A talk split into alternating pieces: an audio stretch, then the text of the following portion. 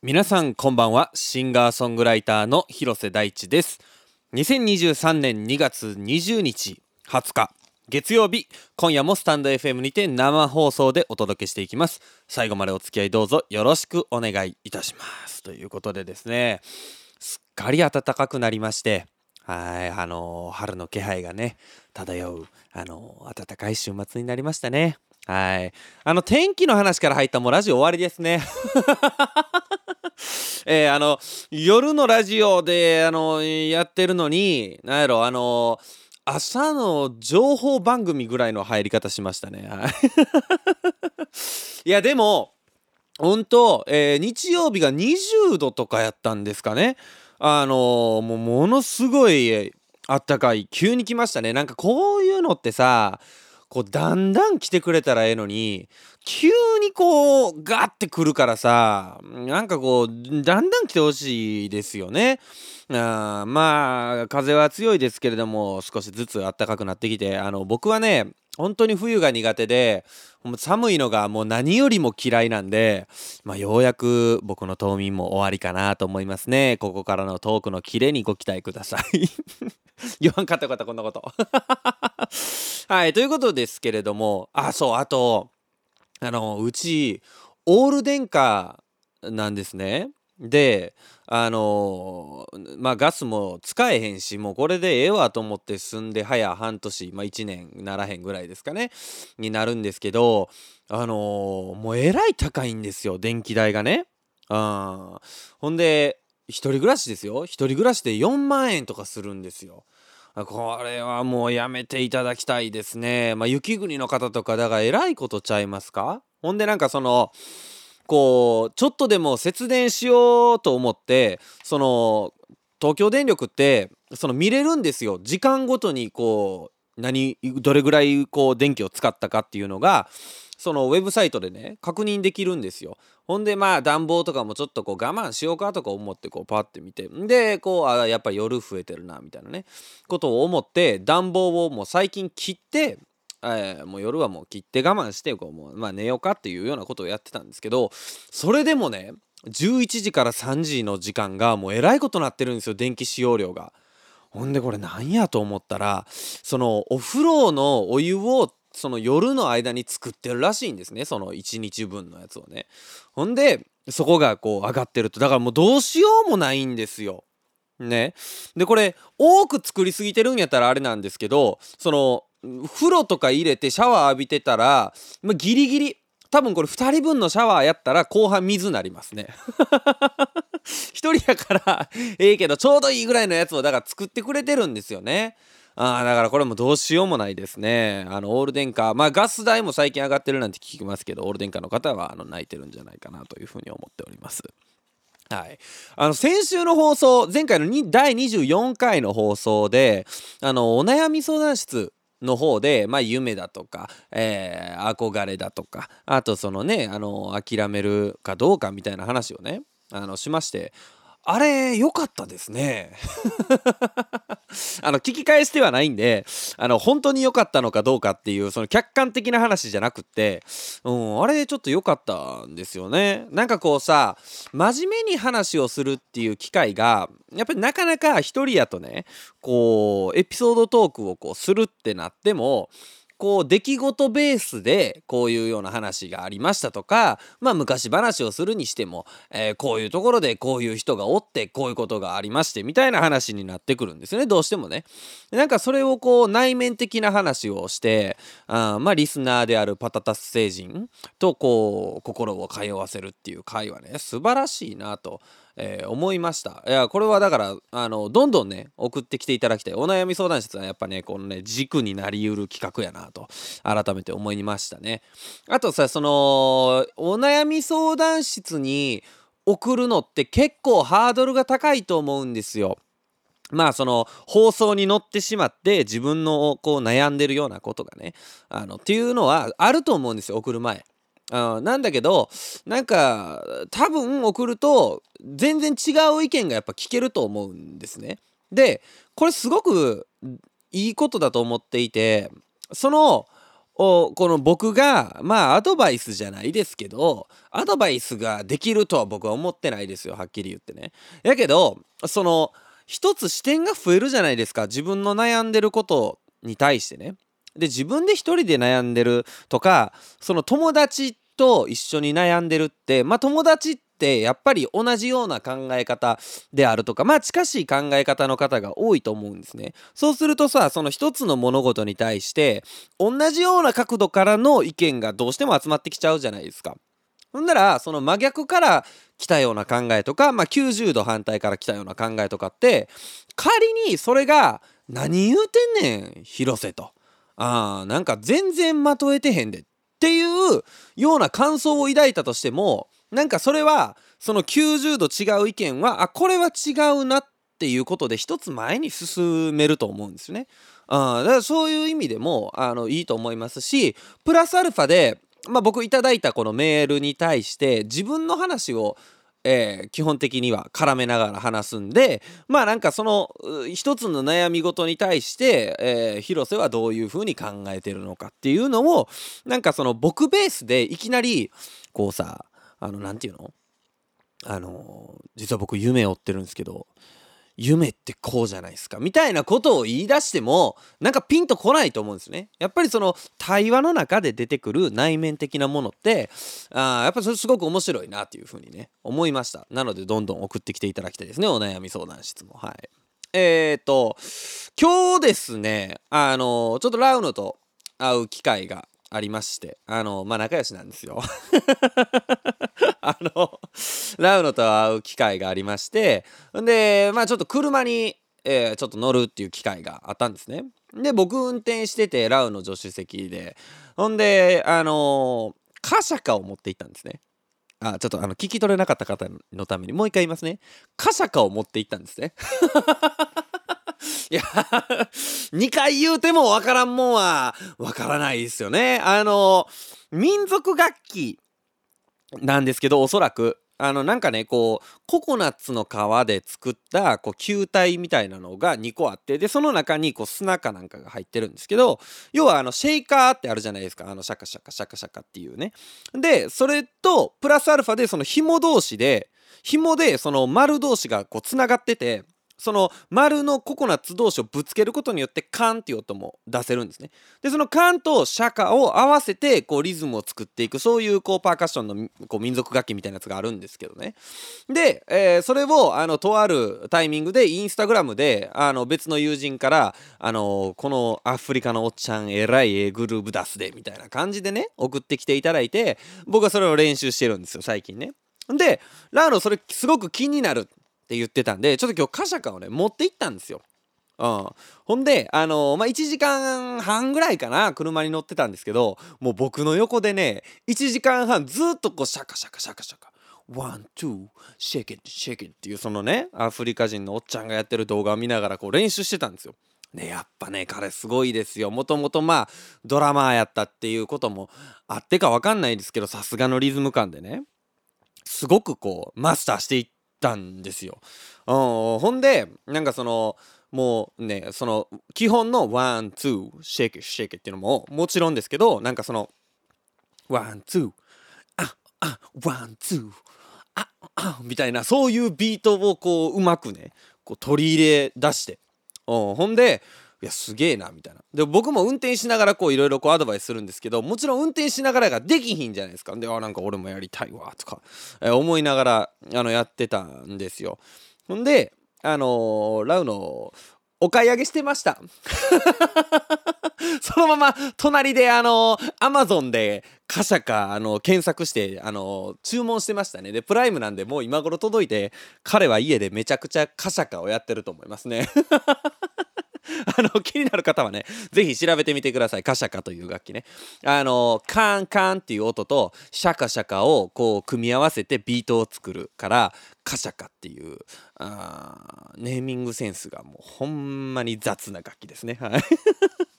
なんで、ちょっと、えー、僕、ラウノとバンドでも結成しようかなと思ってます。はい。僕、あの、カシャカボーカルやるんで、はい。ラウノがカシャカんコーラス？カシャカピアノ？ギターボーカルギターコーラスピアノコーラスみたいなね、えー、カシャカボーカルでちょっとバンド組もうかなと思ってますんでそちらも。ご期待ください。というわけで、えー、今週も始めていきましょう。広瀬大地のパートダスマンデー！改めまして、えー、こんばんは。シンガーソングライターの広瀬大地です。えー、すみません。間違えましたね。カシャカボーカルの広瀬大地です、はい、毎週月曜日22時に、えー、スタンド FM にて生放送しておりますパタタスマンデー第25回。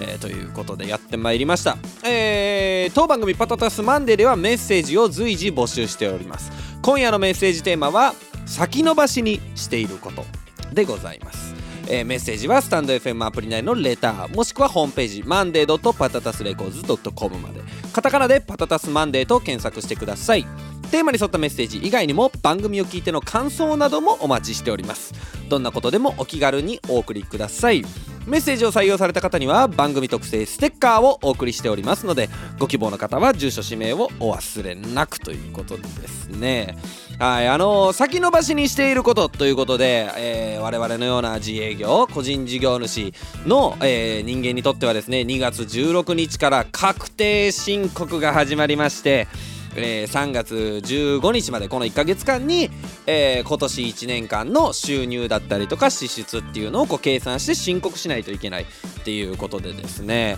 はい僕はもうね夏休みの宿題とかはね必ず8月31日えー、もっと言うと9月2日とかにやってましたから。あの8月31日に出さなあかんやつは全部8月31日にやってほんで残りのあの、科目によってもうちょっとこう余裕あるぞみたいなやつは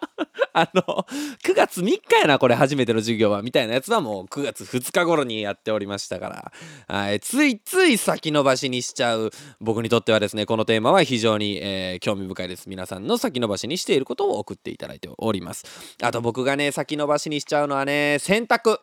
はい。あの、洗濯をね、ついつい先延ばしにしてしまってですね、気づけば着る服がないということがですね あの、本当によくあってね、あの、困るんですよ。あの不意にこう急にこうどっか行くぞみたいなことになったらねあの着る服がないんですよ。僕ってその服をたくさん持たない主義であの下着とかも4セットぐらいしか持ってないんですね。しかも全部同じもの。あの僕こういうの結構いろんなのを集めるとかがあんまりないんでついついこうあの同じのを4つ用意しててんであのそう計算するんですよ。毎日回すんじゃなくてあと3枚あるな。あと2枚あるから明日でええな。みたいなことを思うわけですよ。そしたら残り1枚を履いてる時に限って急遽その出張だ。出先に行かないといけない。みたいなことがね起こるわけですよだからこれはね僕はすごく困ってますはいあちょっとそのね、えー、出先関連で言うと、えー、ちょっとね、あのー、この土日、僕久しぶりにというか、え、久しぶりじゃないですね。ごめんなさい。年末年始も帰ったんですけど、大阪に、えー、ちょっと行ってまして、まあ仕事のちょっとした野暮用があったのと、プラス、その、えー、先輩の結婚式っていうのがあったんで、まあその先輩の結婚式は、結婚式っていうか、その披露パーティーみたいなね、式は別でやってて、で、僕式に参加してたんで、まあいかんでええかと思ってたんですけど、もうちょうどええタイミングで仕事もちょっとやらなあかんことが大阪でできたんで、ああ、じゃあちょっともう、いい、もう行こうと思ってね。で土曜日の夜に、えー、飛行機じゃないわ新幹線か。土曜日の夜の新幹線で帰って夜8時ぐらいかなに大阪に着いてまあ2時間ぐらいちょっとこの野暮用のね仕事を済ましてそっからまあ先輩のとこ行ったりして。ほんでえー、日曜の昼12時ぐらいの飛行機で、えー、帰ってきたんですよ。だから本当もう15時間ぐらいかな、あのー、大阪に滞在したんですけどなんかせっかく大阪に帰るんやったらちょっとこう家族のあったかい話とかないかなと。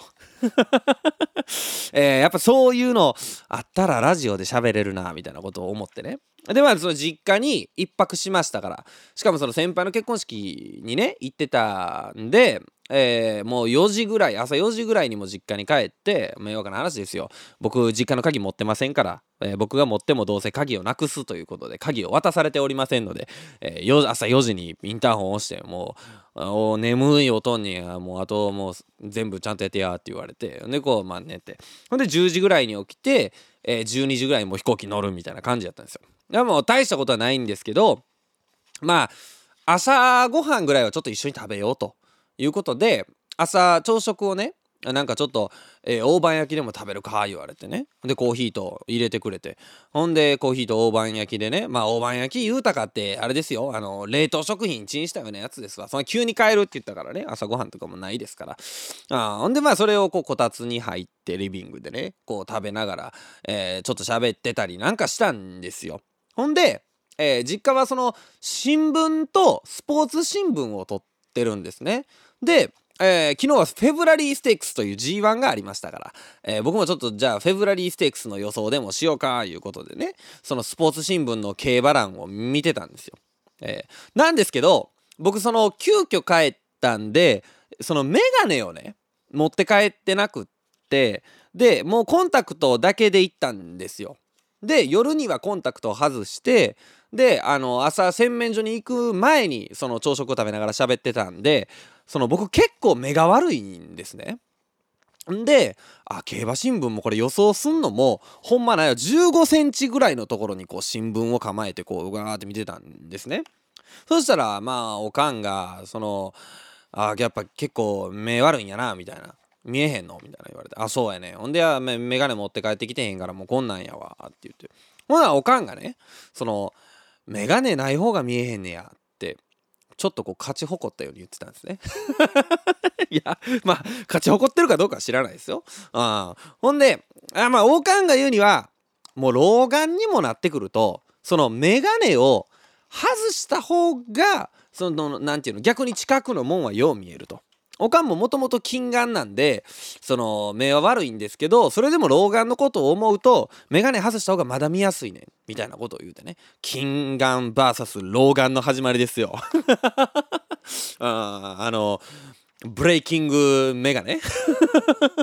うん、が始まりまして。んでその僕はもうこれぐらいの距離やわ言うてね。その競馬新聞でもうその何着、え、上がり3ハロン34秒6で3着取るからこいつあ上がりはええから最後の直線はこれ来るなみたいなまあそんなんを言うてたんですよ。でおかんはおかんでその地域紙みたいなのかな？なんか日曜日だけ入ってるやつありますやん。その地域のちょっと説明とかしてるような。あその新聞メインの新聞じゃないんやけどなんか地域の案内とかしてるような。あなんかそういうやつをこう読んではって。でおかんがねあの勝ち誇ったように私これぐらいやわ言うてその30センチぐらい。まあ普通にその読むよりはちょっと近いぐらいのところでね。あ私これぐらいが一番ピンと合うわみたいなこと言ってね。ほんでなんかもうだからブレイキングメガネは老眼の勝ちですよ言うたら。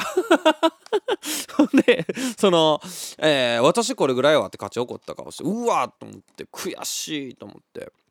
でえー、そうなん言うておかんの読んでる新聞パッて見たらあのもう一面写真やったんですよ。その写真じゃそのピントがどこまで合うてるかも分からへんし、うん、ちょっとそのしかもそのフォーカスがこうバシッと当たってる写真やったからその写真の大部分はボケてるんですよ。それちょっと、えー、ずるないおかんと。いうことで。でおかんにあのちょっと変えよう言うて。競馬新聞と変えたらおかんも1 5センチでしたわ。だから、キンガン VS ローガンのブレイキングメガネは引き分けでしたね。はい。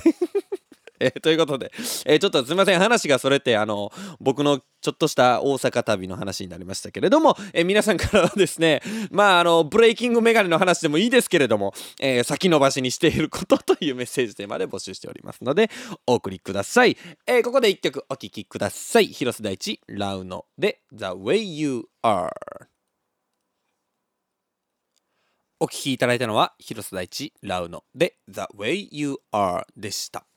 生放送でお送りしております広瀬大地のパタタスマンデー。引き続き最後までお付き合いよろしくお願いいたします。というわけで本日はこちらのコーナーに参りたいと思います。新コーナーでございます。こちらのコーナーです。初めてのはいということでですね。えー、初めての〇〇でございます。リスナーの初体験や未知の体験についてのエピソードを募集するコーナーでございます。こちらのコーナーに本日メッセージをいただいております。パタタスネームチーボーさんよりいただきました。ありがとうございます。高校生の頃家庭科の学習の一環で独居老人訪問と題して一人暮らしのお年寄りのお家に調理実習で作ったお菓子やケーキを持ち寄り23人で立ち寄るという科目がありお話をさせていただくのですが孫くらいの世代と話すのは慣れているおじいちゃんおばあちゃんもいればブスーっとほぼ無言のお年寄りもいて世代を超えた交流での会話に苦戦したことがあります。男の子が自転車に初めて乗れた話を一生懸命話してくれるおばあちゃんがいててっきりお孫さんの話かと思って「おいくつですか?」と聞いたら「息子息子は確か60いくつじゃったかの?」と言ったので「いえ自転車に初めて乗れたのはお孫さんの話ですよね?」と聞いたら「息子息子!」と言って笑っていました。まるで昨日のことみたいな出来事を話すおばあちゃんが可愛いなと感じた初めての〇〇でした。ということでいただきました。いやーいいですね。これはあれですかね。初めてのキュートおばあちゃんですかね。じゃあちょっと改めての、えー、タイトルコールいっておきましょうか。初めてのキュートおばあちゃん。ですね。はい。いいですねこれだから初めての、えー、何になるのかが 果たしてっていうのがね、えー、毎回楽しいという新コーナーかもしれないですね。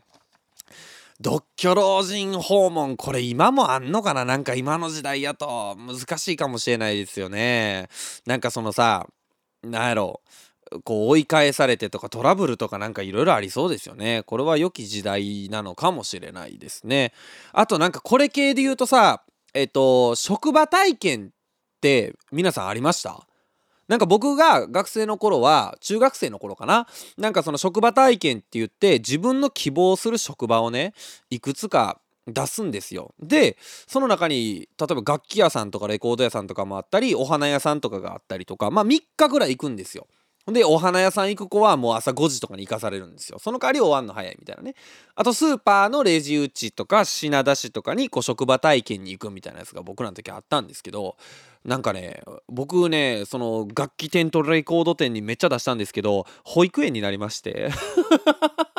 すっげえ嫌やったなっていう記憶があるのと、あと、僕の時インフルエンザ大流行で、結局僕は保育園に行ってないんですよ。なのであれ行った人は行ったんかな？その流行が関係ない人は。なんかそんな懐かしい話も思い出しましたね。はい。あとキュートなおばあちゃんにまつわるエピソードで言うとあの僕実家のまあ結構近くにあのラーメン太郎というまあラーメン店がありましてあのね、神戸にそのラーメン太郎っていうチェーン店があるんですけど、そのチェーンとは違って、ほんと個人で経営されてるラーメン太郎っていうのがあったんですよ。で、物ごっつうまくて、で、僕そのバンドでツアーとかもやってるし、まあそのね、この間も仙台に行ったりして、いろんな地方の名物ラーメンとかを食べましたけど、未だにベストはラーメン太郎なんですよ、僕の中で。っていうぐらい、物ごっつうまいラーメン屋さんがね近所にあったんですよ。夫婦でされてて。ほんでもう値段も庶民的ですよ。1000円でねラーメンチャーハン餃子ぐらいいけたと思うんですよ。まあ時代もあると思うんですけどね。ほんでえっ、ー、と夫婦でやってて1970年からやってるって言うんですよ。おばあちゃんと話したらね。でおばちゃんもえー、僕が学生とかの頃でも70なりかけとかやったんかな。あで夫婦でやっててでジャズがね常に店内で流れてるんですよでそ,、まあ、そういうようなラーメン店があってまあ僕おばあちゃんとも仲良かったんでねよう喋ってたんですよだから1970年の万博の時にあの開けたからもうオリンピック2020年ちょうど50年やからやめるわっていうようなことを当時言ってたんですね。で、えー、2021年ぐらいまではやってたんかな結局。で万博次ね2025年に万博があるんで万博から万博までは頑張ろうかななんて言ってたんですけど結局まあ閉店してしまったんですよもう。だから僕はもうあの味を食べることができなくてすごく悲しいんですけどね。あのやめるってなるちょっと前かな？あにもう2020年ぐらいか2019年ぐらいにね僕店に一人で食べに行ってほんでまあおばあちゃんとまたこう喋りながらこう食べてたんですよ。でもう私そろそろやめるわみたいなことをねもう弱気なってるんですよ。おばあちゃんも70ぐらいでね。ほんでなんか「もうそんな寂しいこと言わんといてや」みたいなこと言いながらね「ううまいのにこのラーメン」みたいな話をしてね。でおばちゃんのその身の上話とかもするわけですよ。鹿児島から出てきて。ほんでそのさ夫婦で。で一つ店建ててそれでずっと生計立ててやってきたんやとかいう話をしてね。あもう熱い話ですよ言うたらね。ほんでなんかその辛いこともたくさんあったと。で夫婦でやってるからね。それを困るようなこともあったしあたくさんやってきたと。であのおばちゃんに聞いたらねそもそもなんで鹿児島から大阪に来ようと思ったんですか？みたいなことを聞いたらねえー、なんか賑やかやんって言ってて。うん、なんか賑やかのあの一本槍で大阪まで来たそんなあの可愛いおばあちゃんなんですけどそのおばあちゃんが、えー、もうそろそろもう無理やと。もう終盤確かにね、ラーメンの味がね、あの、ちょっとこう、均一じゃなかったんですよ。あのー、まあ、10回に1回ぐらいね、めちゃくちゃうまい日があったんですよ。この10回に1回まずい日があったんじゃなくて、うん、10回に9回うまい日なんですけど10回に1回べらぼうにうまい日があったんですね でもうおばあちゃんその味の均一性ももう保たれへんぐらいになってきてるんですよね。うん、でも、えー、おばあちゃんもそろそろほな後継者探さなあかんなっていう話をしてたんですよ。んで、もうあんたやってや、みたいなね、こと僕も言われて、いや、もうそんなん言うたかって、俺はもう食べせんやから、料理もせえへんし、そんなんあかんわ。でも、その、うまいかどうかの判断はおばちゃんのために俺全然やりに来るからあもうなんかあったら言うてやみたいなぐらいの感じやったんですよもうおばあちゃんも仲いいからね。うん、ほんでまあその後継者の話をしててですよ。ほんで、まあ、おばあちゃんねそのお子さんというかそれこそ息子さんが40代ぐらいやったんかなその話してた時で2人いらっしゃるのは僕知ってたんですよね。ほんであの息子さんがたまに手伝いに来てたんですよ皿洗いとかをね。うん、ほんだもうあの息子さんにもう継いでもろたらええやないですかみたいな話になりましてほんならもうあれはあかんみたいな。お手伝ってくれてんのにね、まあ、あれはあかんあれはもううまい、まあ、作られへんみたいな感じでね言うて。おやっぱさすがにこだわりあんねやなおばあちゃんもと思ってね。ほんでそのラーメンすすりながらまあこんだけうまいラーメンやからな。まあそら簡単にはできひんと思うけど息子はあれあかんのみたいなこと言ったら、まあ、あれはあかんねんみたいなこと言うてはるんですよ。まあそうかそうかと。まあな娘さんはみたいな話になって娘はいけるかもしれんなっておばちゃんが言い出したんですよ。わこれは50年の歴史が引き継がれてひいては100年続く名店になる可能性があるぞと。いうことであ娘さんいけるんですか？みたいなね。ほな娘さんちょっと修行させましょうよみたいな話をしてね。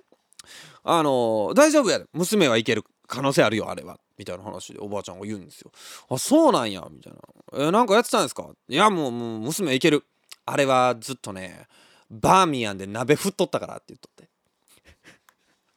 えバーミヤンで鍋振ってただけでクリアできんの？あの あのラーメンの味。バーメンバーミヤンで鍋振ってた程度でそのその継承できる味なんやと思って。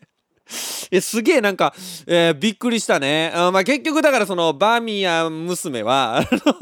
多分そのクリアできずか、バー娘さん自体がやらないって言ったんか、まあ、まあ、残念ながらそのラーメン太郎は閉店してしまいましたけれども、いや、あのおばあちゃんはキュートですよ。バーミヤンで鍋振っとったからいけるっていうその娘を推、何？推薦していくという精神。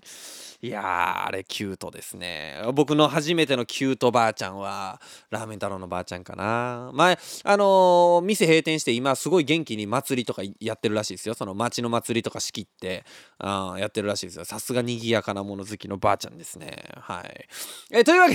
で お送りいただきありがとうございました、えー、初めての〇〇でございました。皆さんの初体験や、えー、未知の体験のエピソードを、えー、お待ちしております。これはあの登録ですね。はい、ホームページにもまた掲載しておきますのでどんどん送ってきてください。というわけでこちら2つ目のコーナーに参りたいと思います。本日2つ目のコーナーはお悩み相談室。聞いてよパタタス先生。悩めるパタタス星人たちのお悩みを解決していくコーナー。どんなお悩みでも解決してみせます匿名でのメッセージも大歓迎ということでですね、今週もこちらのコーナーがやってまいりました。えー、パタタスネームザリガニマックスさんからいただきました。ありがとうございます。ちょっと少し前にいただいてたやつで、あのー、これ2回目やったらごめんなさいね。やってないと思うんですけど。えー、同性と結婚の感覚って世代によって大きく差があるなと感じる今日この頃です。もうすぐ30歳を迎えるザリガニマックスですが同級生が一気に同棲を始めその後結婚を見据えているようです。いやそうですね。僕の世代なんかもそうですわ。親世代の多くは同棲イコール結婚で入籍するまでは同棲も NG という考えの方が多いのかなと思います。私は同棲するなら入籍してしまえ派なので同棲を挟む派の人がよくわからないのです。大地さんは彼女との同棲や結婚の順番についてはどう思いますか？過去の同棲経験を踏まえて教えてくださいということでいただきました。はい。まあちょっとまずそうですね。僕の同棲歴から話すと2ヶ月ラウノと同棲したことがあるぐらいですかね。それぐらいですかね僕の同棲経験について言えばね。はい。やっぱあの同棲その結婚前に同棲ってなんか俺あのテスト感がある気がしてなんか俺はねそこまで賛成派ではないんですよ。なんかその同棲してあかんかったらえ、やめとこかっていうのがそのいいメリットもすげえわかるんですよ。住んでみなわからへんこととかあってそこ住んでみて嫌やってなったらもう取り返しがつかへんっていうのもすっごいわかるんですけどえなんかそのあかんくても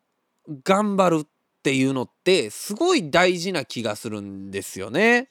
なんかそんなに正直人と人との関係性ですから、えー、そんなうまくいくことばっかりじゃないですよ。もちろん。えー、そらラーメン太郎のばあちゃんと、えー、じいちゃんもねあのー、ばあちゃんがね、えー、じいちゃんにチャーハンなんですよ。じいちゃんの担当は。チャーハンとか焼き場なんですよ。ほんで、えー、ラーメン定食っていうのを頼んだらチャーハン一丁って感じなんですよね。普段はね。そのばあちゃんがね。なんですけどその明らかに喧嘩したなっていう日はもう距離感が遠いしチャーハンみたいな感じなんですよ。だけど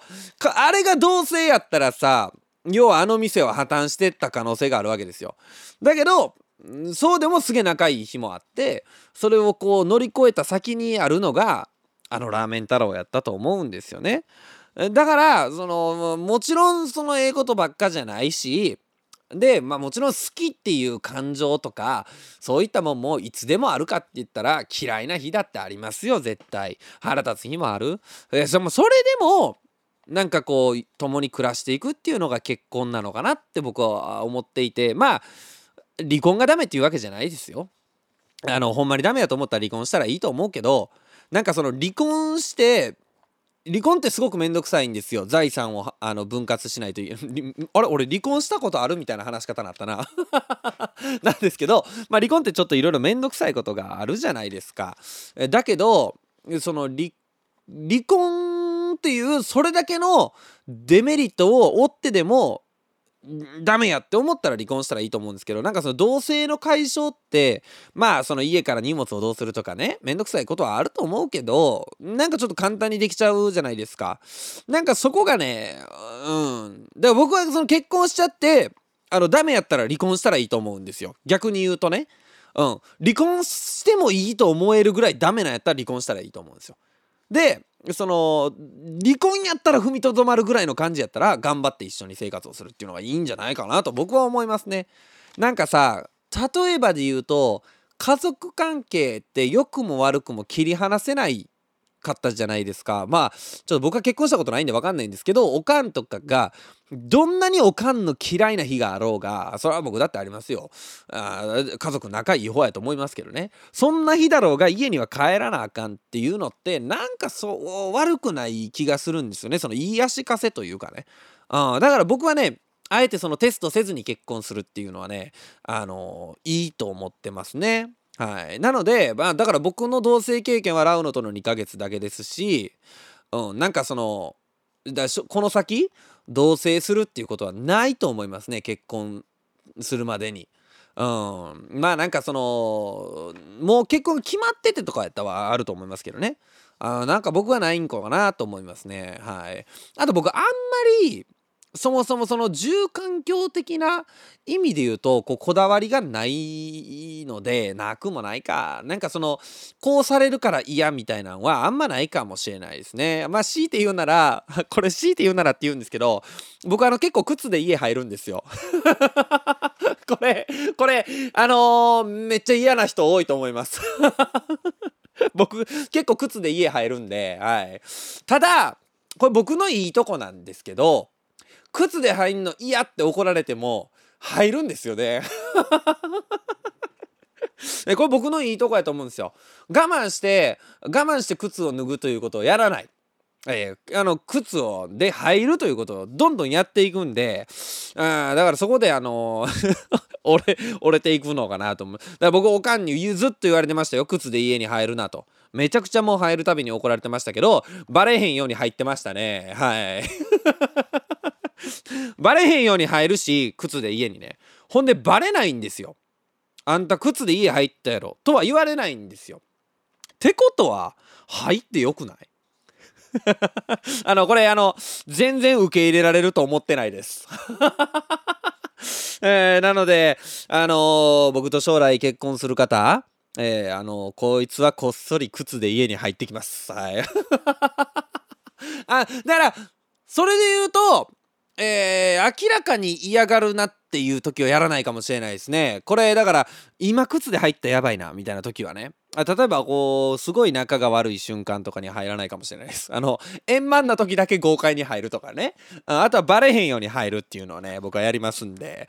あだから浮気と一緒やと思うんですよ。あだからバレへんかったらやってないのと一緒っていうね。これ あの僕は浮気をしたいという話じゃないんですけどその認知するまではやってないのと一緒っていうのってあると思うんですよ。例えばスシローね。うん。これまでみんな平和にスシローで飯食ってたんですよ。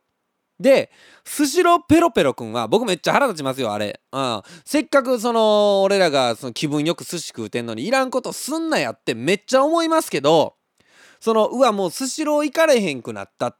ていう人っているけどこれはもう生理的なもんでそれがなんかこうでもそうじゃないやんっていうことを僕は言いたいわけじゃないんですよ。ただそのそれを知らなかったうちは平和にスシローで飯を食ってたということは一つの事実なんですよね。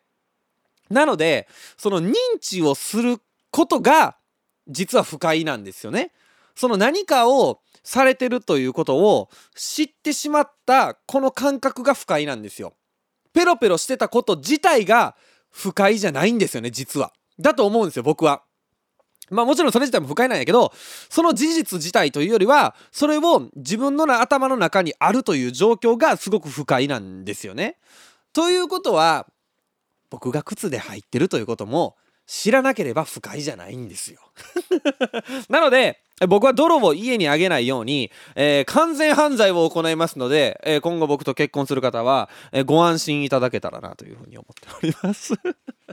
はい、なんか話がめちゃくちゃになりましたけれども、えー、僕の、えー、結婚観そして、えー、認知に関する感覚の話でございました、えお悩み相談室やっぱりいいですね。こういうテーマってなかなか出てこないですから。ザリガニマックスさんありがとうございました。えー、というわけで生放送でお届けしております広瀬大地のパタタスンマンデー今夜は先延ばしにしたいことというメッセージテーマでメッセージを募集しております。えー、確定申告のこの時期、ついつい先延ばしにしちゃうことあると思います。なんと僕の確定申告終わりました えー、あのー、何ですかね、確定申告って、あのー、すると、まあ僕らその個人事業主って源泉徴収っていう形でね先に所得税引かれてますからそ経費を考えるとあその所得税引きすぎですよっていうことになるのが大体なんですよ。だからそれがちょっとこう返ってくるっていうのがあるんですね。やっぱ人間お金が入ってくるとやりますね。いやまあ、まあ、それだけじゃなくてね、えー、あのー、なんかちょっとこう気持ち悪いですね、仲良すぎて。あの、ラウノとやろうっていう話になりまして、昨日やりました。ちょっと今週やりすぎですね。はい。えー、メッセージいただきました。ご紹介したいなと思います。えー、パタタスネームマーチャルさんからいただきました。ありがとうございます。つい後回しにして忘れてしまうことといえば、セブンイレブン支払い、ファンクラブ会員支払い、などなど、後からコンビニで入金するタイプのやつ。これで私は何度ライブチケットを逃したことか。中には外出ができなくて仕方なく支払いができなかったものもありますが私はクレカは絶対に持たないと決めているので決めているのでクレカなのでみたいな感じで言ってしまいましたね。私はクレカは絶対に持たないと決めているのでいつもコンビニで支払いをしています。大事な支払いはちゃんとやっていますが、こういう娯楽の支払いだけは、なぜか後回しにしてしまう。良くないですね。やれやれ。ということで。わかるわ。これね、まあちょっとこのパタマンでも話しましたけど、僕はジェイコブ・コーリアのチケットをね、支払い忘れていけなかったですから、これすごく残念でしたよ。僕は逆に、僕は普段クレカしか持たないと決めてるので現金を持たないと決めてるのでコンビニで支払いをするっていうのがすげえもうめんどくさいんですよ。あなのでもうそのコンビニに行くとなると現金がいるじゃないですか。んでもう最近知ったんですけどあのコンビニじゃないクレジットカードでできるんですね。うん、まあそれ知らなかったんで僕現金でしかできないと思っててその現金を集めに行くのがめんどくさくてついつい後回しにしちゃいますね。はい先延ばしにねしちゃいますね。はいあれしようか。今後の僕のライブは全部セブンイレブン支払いにしましょうか。えー、あのパタマン名物セブンイレブン支払いにしましょうか。支払いを逃す人がどんどん続出するっていうね。はい、えー、続きまして。パタタスネーム深夜さんからいただきました。えー、マイカードの発行って皆さんされてるのかな？これマイナンバーカードのことですかね。なんか去年12月中までだったらなんちゃらポイント2万円分もらえるとか言われていたけどあっという間に2023年になっちゃったからまあいいかと思っていたら。どうやら今年の5月までそのキャンペーンが延長されているらしい。って言い方全然熱量が前回と変わってないんだよな。きっとまた先延ばしにしちゃいそうな予感ということでいただきました。はい。まあ、マイナンバーカードね。これさ、あのー、そうなんですよ。メリットのないことってやっぱ人はやらないんですよね。で、あの、まあそろそろね、健康保険として使えるとか、で、僕で言うと、その確定申告めちゃくちゃ便利なんですよ。あちょうど確定申告の話に戻ってきましたね。確定申告って、えーと、税務署に要はその書類を作って持っていくないしは郵送で提出するっていうプロセスが必要なんですけどそのマイナンバーカードがあるともう自宅でそのマイナンバーカードを読み込んでその確定申告が要はできるんですね。で、えー、これがすげえ便利でもう僕もマイナンバーカードなんか年に1回しか使わないですけどあと住民票コンビニで取れるぐらい、うん、まあでしか使わないんですけどだ引っ越しの時もちょっと便利でしたねその住民票取りに行かんでいいんで。あだからそれも便利でしたけどまあそれぐらいかなだから逆に言うとさ僕みたいなそのえー、個人事業主いわゆる自営業の人以外からするとさその別に健康保険も健康保険証でいいしその作るメリットがないんですよね。まあ2万円分ありますけどでもそのマイナポイントとかもさようわからんし正直、うん、っていうのがあるんですよね。これ一つじゃあちょっとあのー、皆さんにとってもというかね言うとこのマイナンバーカードを作ることってすごく人のためになるっていうのがあってあのー要は給与所得者にとってもその管理が要はこれまでえっと、その何て言うの？経理の方ですか？会社の。が多分一生懸命手打ちをこういろいろして郵送してとかやってくれてるのが多分すごくねそこが連携が取れてスムーズになるはずなんですよ。なのであのー、これ例えば日本国民全員がマイナンバーカードを持ってるっていう状況になるとえー、すごくいわゆる節税できるあ節税なんていうの税金節税っていうとややこしいですね。税金を使ってしまっているところから引き上げれると思うんですね。そうするとまた新たなところにこう財源を使うということができると思うのでこれは人のためと思って作るのもいかがでしょうか。ただ利益がないことってやらないっすよね。これは先延ばしかな。だからなんかもっと分かりやすい利益を作ってほしいですよね。あなんかこうそうやな。広瀬第一ライブはマイナンバーカード認証とかにします？ライブ行くのにマイナンバーカード必要とかね。えー、マイナンバー、だからうちのライブは、マイナンバーカード認証が、あのー、受付でされますし、えー、あとセブンイレブン支払いです。はい。えー、ラスト。パタタスネームみさきさんからいただきました。ありがとうございます。大地さん、お疲れ様です。友達みんなと旅行やキャンプを今度こそはしようねと3年前くらいから言っているんですがみんなのスケジュールが合わなかったり友達が結婚したり私の職場が変わったりして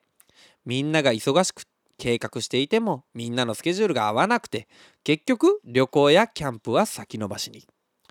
今年は今資格の勉強などやりたいことがあるので多分無理だと思うから来年こそは先延ばしにしないで友達みんなと一緒に旅行キャンプがしたい！ということでいただきました。これ多分やらないですね。ごめんなさいね。あーこれ多分やらないっす。えー、この2月の時点で来年こそはっていうことはもう間違いなくやらないです。来月こそはやろうですらやらないのにもう来年こそこれはねやらないですねきっとね。あのこの手のやつってあるんですよ。その趣味関連のね。先延ばし。あこれはね僕もねサッカーチームを作ろうとかね言うては先延ばし先延ばしですよ。で先延ばしにしてるうちに先延ばしの何が怖いってどんどん情熱がなくなっていくんですよ。なんでこれ結局多分やらないと思います。かもしくは何かそのこうきっかけが必要です。例えばこう会った時にキャンプしたいねっていう話になったとかね。もうその時に予定まで全部決めてしまわないとこれこれはねだからそうそうなんですよこの火種が一番熱いうちに全部のこう道筋をこうバンと作っちゃわないとこれやらないっす。あだなんでこれをだからおすすめはもうその次話が出たらもうその日を決定するもうスケジュールが合わないとか関係ないんですよ。合わなかったら来んかったらいい。合わなかったらもういいぐらいのそれぐらいの思いでやらないとこれは多分やらないっすよ。はい、えー、ということで、えー あのキャンプ行ったら教えてください。これで来年キャ実はあの時言ってたキャンプ行きましたなんて言われたらもう完全に僕の負けですからね今の話は。はい、というわけで、えー、皆さんあのいろんなメッセージを送っていただき、えー、ありがとうございました。ここで一曲お聴きください。広瀬大地でメモリーズパタタスマンデーそろそろお別れの時間です。今夜の放送はスタンド FM 内でのアーカイブはもちろん Spotify や Apple のポッドキャストでも無料でいつでも聞き直すことができます今夜の放送だけではなく過去の放送のアーカイブもありますのでぜひチェックしてみてくださいお知らせです1月18日水曜日に新曲 The Way You Are がリリースされましたちょうど1ヶ月ちょっとですね。ちょうどじゃないですね。はい。各種サブスクサービスで配信しておりますので、ぜひお聴きください。また、YouTube ではアイバニーズの新作アコースティックギター AAD50CE とのコラボ映像もアイバニーズ公式チャンネルにてアップされておりますのでぜひご覧ください、えー、そしてですねあのー、アドビジョンの方で展開されている、えー、あのー、The Way You Are のビデオなんですけれども渋谷 IG ビジョン宮益坂ビッグカメラの上アドビジョン大阪、えー、難波千日前交差点 CS ビジョン福岡天神きらめき通り西口交差点の3カ所で放放映されているのが、えー、2月23日の木曜日まで延長になりました。ので、あのぜひまたあの見つけていただけたらなと思います。えー、そして、そして、えー、2月26日日曜日22時から、YouTube にて登録者2000人達成記念生配信を行うことが決定いたしました。えー、自身の楽曲はもちろん、ウィークエンドカバーズからも数曲をお届けしようと思います。アーカイブは未定となっておりますので、ぜひ生配信にご参加ください。はい、今週末ですね。はい、ぜひぜひ2000人達成ですよ。あの、これはだから、ここからね、どんどん増やしていくという意味でも、ぜひぜひ生配信に、えー、ご参加ください。えー、そして、えー、2月23日木曜日えー、テレビ東京でオンエアのミュージックブレイクロフト・ザ・コミュニケーション TV にて The Way You Are のビデオをオンエアしていただくことになりました。2月23日木曜日深夜3時50分から3時55分まで27時50分から27時55分までの番組とのことでございます。こちら詳細あの SNS に後ほどアップしておりますおきますので、えー、ご覧ください。えー、当番組パタタスマンデーではメッセージを随時募集しております。来週のメッセージテーマは冬の恋人の話です。えー、バレンタインとえー、ホワイトデーの真ん中、冬の恋人の日でございます。えー、自分の話はもちろん、えー、他人の話でもいいですし、理想の話でも構いません。冬の恋人の話お待ちしております。メッセージはホームページ monday.patatasrecords.com まで。えー、ツイッターではハッシュタグパタマンで皆様の感想ツイートもお待ちしております。ということで、えー、ちょっと追加でメッセージ来ておりますね。えー、っと、パタタスネームなしですね、これは。はい。えー、YouTube で関連動画に見たい動画がたくさん流れてきて、つい忙しいので、後で見るのリストに追加していたら、えー、気づいたら200本の動画が溜まっていました。さて、どうしよう。はい、これもね、断言します。後で見るは見ない